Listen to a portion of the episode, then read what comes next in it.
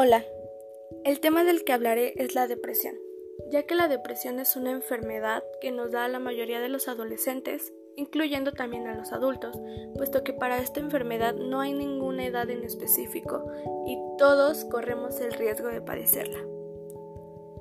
La depresión es una enfermedad grave y común que nos afecta física y mentalmente en nuestro modo de sentir y pensar.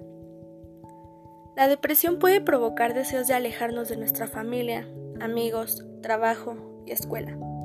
Es un sentimiento de tristeza que puede causar también ansiedad y pérdida de peso. Hay varias teorías que intentan explicar el origen de la depresión mayor. Las dos hipótesis más verosímiles dicen que puede ser provocada por un trastorno en el funcionamiento de los receptores de la serotina.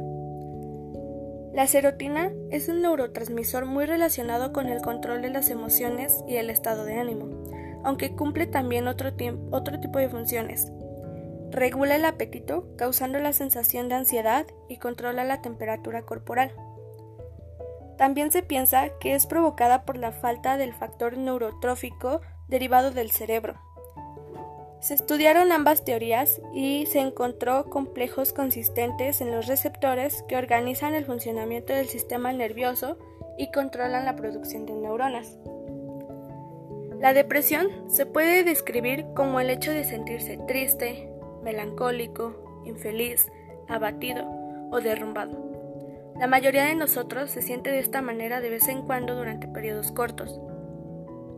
Hay diversos síntomas de depresión, como estado de ánimo irritable o bajo la mayoría de las veces, dificultad para conciliar el sueño o exceso de sueño, cambio grande en el apetito a menudo con aumento o pérdida de peso, cansancio y falta de energía, sentimientos de inutilidad, odio a sí mismo y culpa, dificultad para concentrarse, movimientos lentos o rápidos, inactividad y retraimiento de las actividades usuales, sentimientos de desesperanza o abandono, pensamientos repetitivos de muerte o suicidio y pérdida de placer en actividades que suelen hacerlo feliz.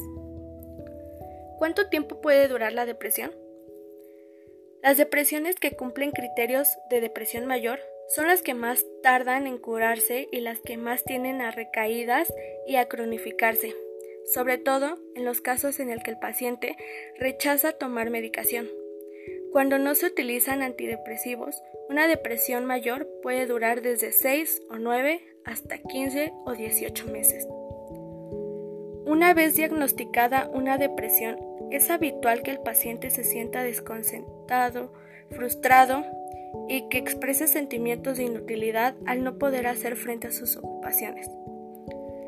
En esta fase de rabia e impaciencia se genera mucho estrés y hay un, gran riesgo de abandono de la medicación, pues los antidepresivos tardan entre 2 y 4 semanas en actuar y el enfermo cree que no le están haciendo efecto. Se trata de unas conflictivas semanas en las que es muy importante ofrecer apoyo.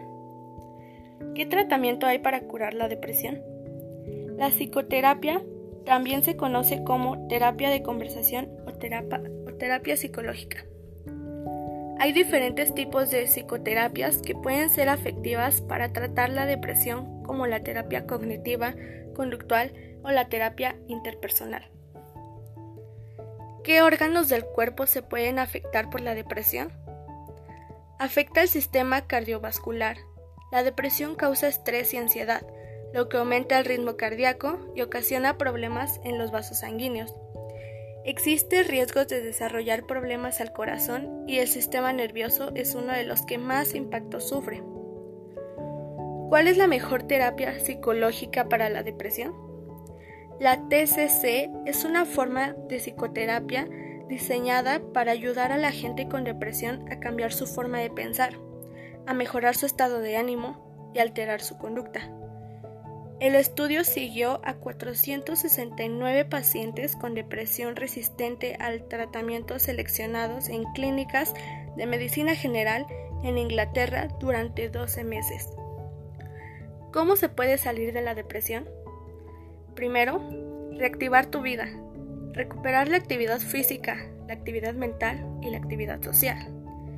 Segunda, cambiar los pensamientos negativos por pensamientos realistas. Tercera, afrontar y solventar los problemas que vayan surgiendo. En conclusión, llego que la depresión es una enfermedad que nos afecta a la mayoría de los seres humanos, que puede llegar incluso hasta hacernos pensamientos de muerte o suicidio. Y en esta fase es donde se debe de ofrecer mucho apoyo y conciliación con las demás personas, ponernos en su lugar, hablarles y decirles que no están solos y que pueden salir adelante.